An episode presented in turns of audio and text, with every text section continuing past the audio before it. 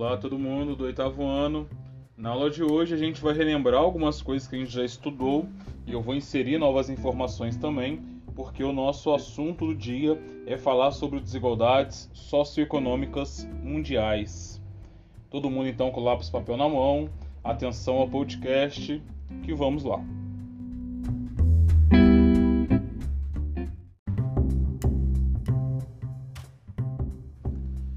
Bom, a gente já viu em aulas anteriores que o mundo é desigual de diferentes formas e ele também é desigual quando a gente fala de desenvolvimento econômico, de qualidade de vida e de acesso a serviços básicos como saúde, educação, moradia, acesso à água potável, a esgoto encanado e daí por diante.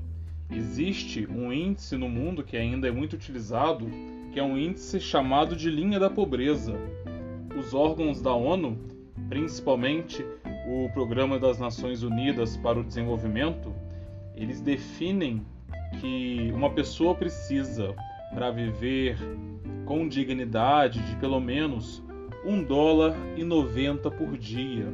Todo mundo que não tem o equivalente a esse valor, a um dólar e 90 por dia, é considerada uma pessoa que está abaixo da linha da pobreza e a gente ainda tem muita gente no mundo abaixo da linha da pobreza, tá certo? Aqui na América Latina, incluindo o Caribe, a cada 100 pessoas, aproximadamente 4 vivem abaixo da linha da pobreza. Isso são dados de 2013. Nos anos 90 eram 14. E tem continentes onde a situação ainda é mais grave, como na África subsaariana, em 1990, a cada 100 pessoas da África subsaariana, 55 vivia abaixo da linha da pobreza. Então tinha mais gente morrendo de fome no continente do que gente numa situação minimamente confortável. Hoje em dia, o índice de pessoas abaixo da linha da pobreza continua sendo muito alto, mas diminuiu. A cada 100 africanos que vivem na África subsaariana, 44 estão abaixo da linha da pobreza. É um número ainda muito alto. No mundo todo, hoje em dia a gente tem a cada 100 seres humanos, 11 vivendo abaixo da linha da pobreza. Essas pessoas têm dificuldade, como eu falei, a ter acesso a coisas básicas como saúde, educação, água encanada moradia adequada e muita gente acaba mesmo passando fome, ficando desnutrida por falta de alimento ou então tem algum tipo de alimento, mas é um alimento ineficaz que não supre as necessidades da população.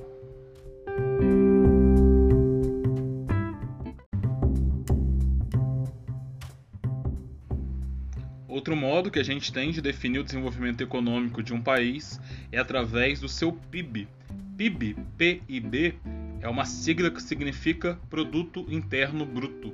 Tudo que um país produz no período de um ano é o PIB daquele país. Então é toda a riqueza que é produzida.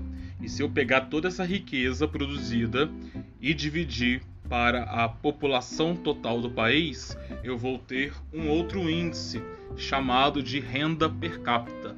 A renda per capita do Brasil está aproximadamente 11 mil dólares. Então é muita grana.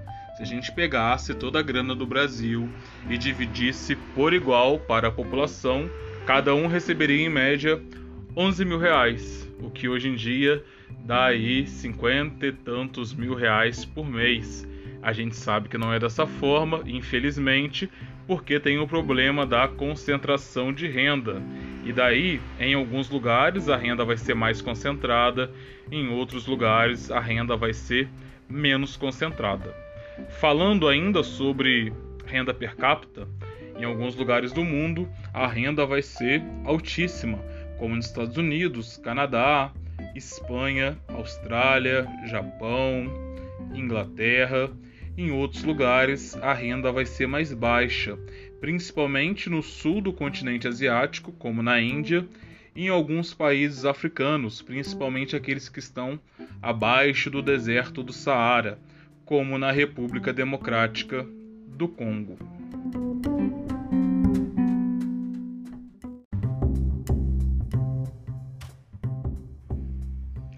Outros índices econômicos e sociais que é importante falarmos sobre eles é a expectativa de vida ao nascer. Os países com melhor expectativa de vida, onde as pessoas vivem mais anos, são os países mais desenvolvidos, onde a população vai ter uma qualidade de vida melhor. E além da expectativa de vida, nós também temos a mortalidade infantil, que vai indicar o número de crianças que morrem antes de completar um ano de vida, países onde a mortalidade infantil é muito alta são países ruins de se viver, países que enfrentam problemas como a falta de acesso à saúde e a saneamento básico, ou então a falta de alimentação. E temos ainda o analfabetismo, que vai indicar o número de pessoas acima de 15 anos que não sabem ler e escrever. Países com alto grau de analfabetismo, obviamente, são países ruins. Esses índices ajudam a gente a calcular um outro índice chamado IDH. O IDH quer dizer Índice de, de Desenvolvimento Humano. E daí, esse índice de desenvolvimento humano, ele pode ser considerado muito alto quando ele vai de 0,8 até 1, 1 é a nota máxima. Ele pode ser considerado alto quando é de 0,7 a 0,799. Pode ser considerado médio ou então muito baixo. O Brasil atualmente tem um IDH considerado alto, então a gente está entre 0,7 e 0,799 nessa pontuação do IDH, e são poucos os países do mundo que têm um IDH alto. Aqueles países que eu falei lá atrás, tá? Estados Unidos, Canadá, Espanha, França, Inglaterra, Austrália, Japão são países com alto IDH e até por isso que são considerados países desenvolvidos. Um país vizinho a nosso que tem IDH alto é a Argentina. O Chile também tem um IDH muito bom. São países aí que conseguiram ter mais qualidade de vida para a população. Todos esses índices que nós estamos comentando vai nos ajudar a ler e a entender a organização do mundo. E na próxima aula a gente vai entender também como que o mundo chegou ao ponto onde ele está hoje, como que tudo isso começou. E daí a gente tem que ter todos esses índices em mente, entendê-los e aplicá-los à nossa realidade. Vou parando por aqui hoje, na próxima aula a gente conversa mais. Até!